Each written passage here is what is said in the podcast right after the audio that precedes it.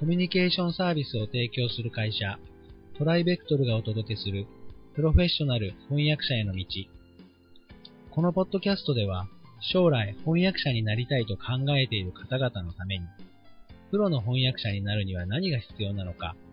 注目のトピックを交えてお届けします。この番組は、企業、大学、研究開発機関向けの翻訳サービスを提供するトライベクトルが、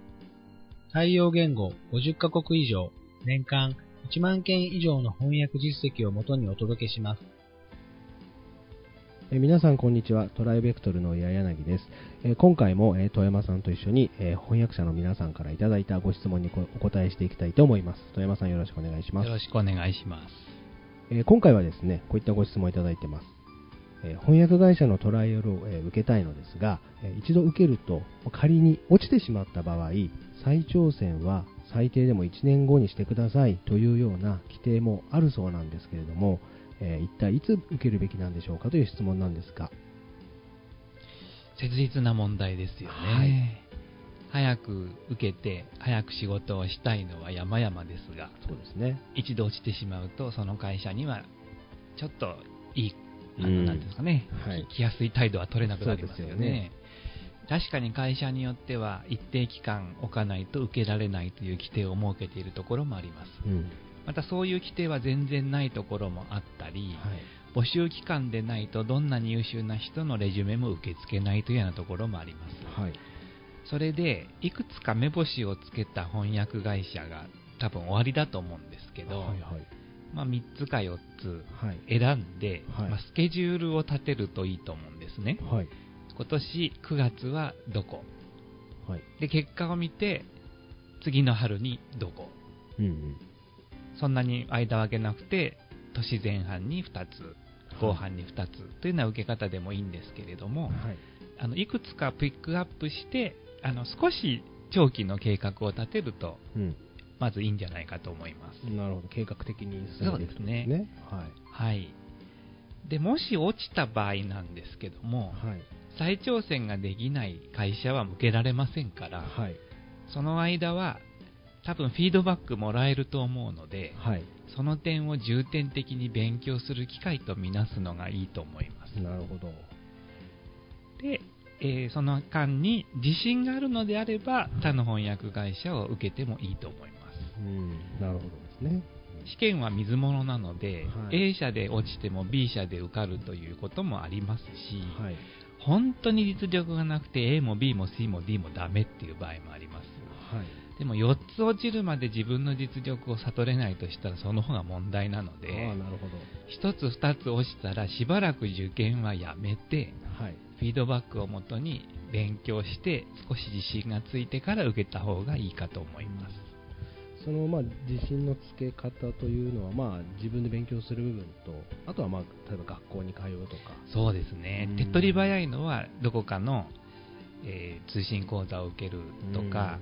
今いろんな講座があって、はい、例えば1週間だけこういうテーマで受けるとかあ1ヶ月だけの短期講座とかとてもバリエーションがありますから、はいそのフィードバックの結果を受けた勉強法を自分で考えて、うん、弱いところを補強するような勉強をするといいんじゃないかと思います。なるほどですね。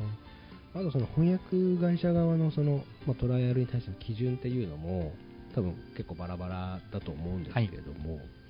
まあ、そのあたりも本当にタイミングというかそうですね、ね。うん、あの受け付ける方としては同じ名前が頻繁に出てくれば、はい、当然この人本当に修行し直してきたんだろうかと思われますので、安易に受け続けるのは良くないと思います。もし落ちたら従前を期して、はい、少なくとも相当程度改善したっていうことがアピールできないと再受験は難しいと思います、ね、あのまあ、結果、例えばその勉強をやり直して、えー、弱点を補強して、えー、それで受けて受かったと、はい、で振り返ったら1年経ってたとか、はい、まあ、半年経ってたとか、はい、まあ、そういうことは、まあ、当然よくあるってことですよ。あります、うん、あの私の知っている限りでも複数例あります。なるほどなるほど、えー、イギリス人のネイティブの翻訳者さんがトライアルをお受けになったんですけれども、原稿の把握の仕方がやや雑で、